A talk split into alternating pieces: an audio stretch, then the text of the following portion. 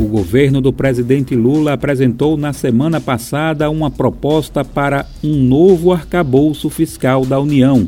O projeto, que visa criar regras para o crescimento das despesas, foi elaborado para substituir o chamado teto de gastos, vigente desde o governo Temer.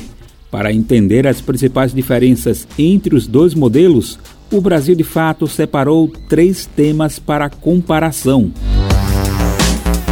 Tema 1: Crescimento nulo e crescimento real. Essa é apontada como a principal diferença do teto de gastos e do arcabouço fiscal. Com o teto, as despesas da União não poderiam crescer além do percentual acumulado da inflação de um ano para outro, e isso, na prática, congelava o orçamento, pois proibia um aumento real. No novo arcabouço, o crescimento real das despesas está garantido.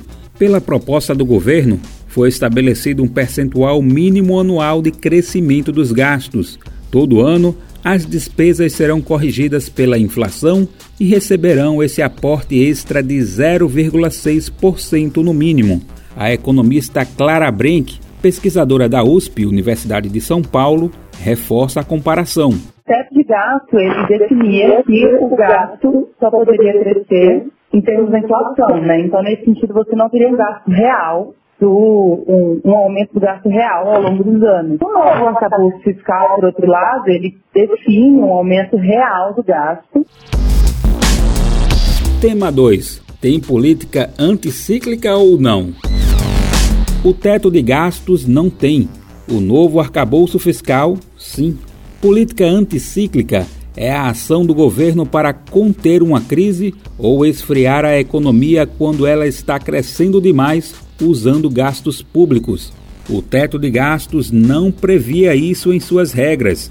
Por isso, se a economia estivesse em crise, o governo não poderia estimular o setor via gastos, já que a regra proíbe crescimento de despesas acima da inflação. No cenário contrário, caso a inflação aumentasse demais, o governo poderia gastar mais, mesmo que não tivesse dinheiro em caixa.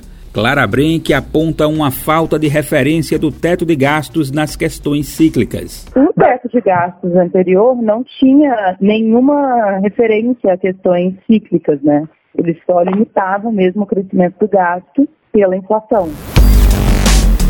No novo arcabouço fiscal, o piso de 0,6% para o crescimento das despesas já fixa que, em períodos de crise, haverá um espaço para uma ação anticíclica do governo. Já para os períodos de bonança, foi definido que a despesa não pode crescer mais que 2,5% ao ano. Isso impede que a União gaste demais num ano, desequilibrando suas contas para anos seguintes. O economista André Roncaglia, da Unifesp, Universidade Federal de São Paulo, explica a situação a partir do PIB, Produto Interno Bruto. Se o PIB crescer muito e a arrecadação cair, subir demais, então o teto de 2,5% de crescimento da despesa impede que o gasto continue crescendo. Então ele mitiga a prociclicidade na ascensão. E na queda, caso a receita tenha variação negativa, você impede que a despesa também tenha uma variação negativa, colocando o piso ali de 0,6% de crescimento real. Tema 3 como ficam os investimentos? Pela regra do teto, o valor que o governo federal reserva para investimentos precisa caber dentro do total de despesas. Isso implica em três cenários possíveis. Um, o montante ficaria congelado junto com as outras rúbricas.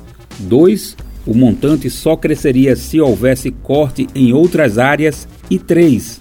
O montante cairia ano após ano caso o governo fosse pressionado a aumentar gastos em saúde, educação e outros setores, o que de fato vinha acontecendo.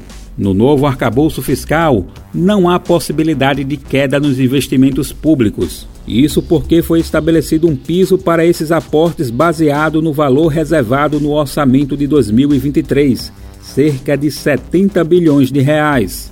Anualmente, esse valor será corrigido pela inflação, o que garante, no mínimo, uma estabilidade de investimentos públicos, como explica Clara Brenck. Então, dentro desse gasto que cresce a 0,6, né, mínimo e máximo 2,5, você tem obrigatoriamente 70 bilhões ou 71 bilhões, que é o, o que está previsto no, no, na LDO desse ano, para ser mantido como investimento em termos reais.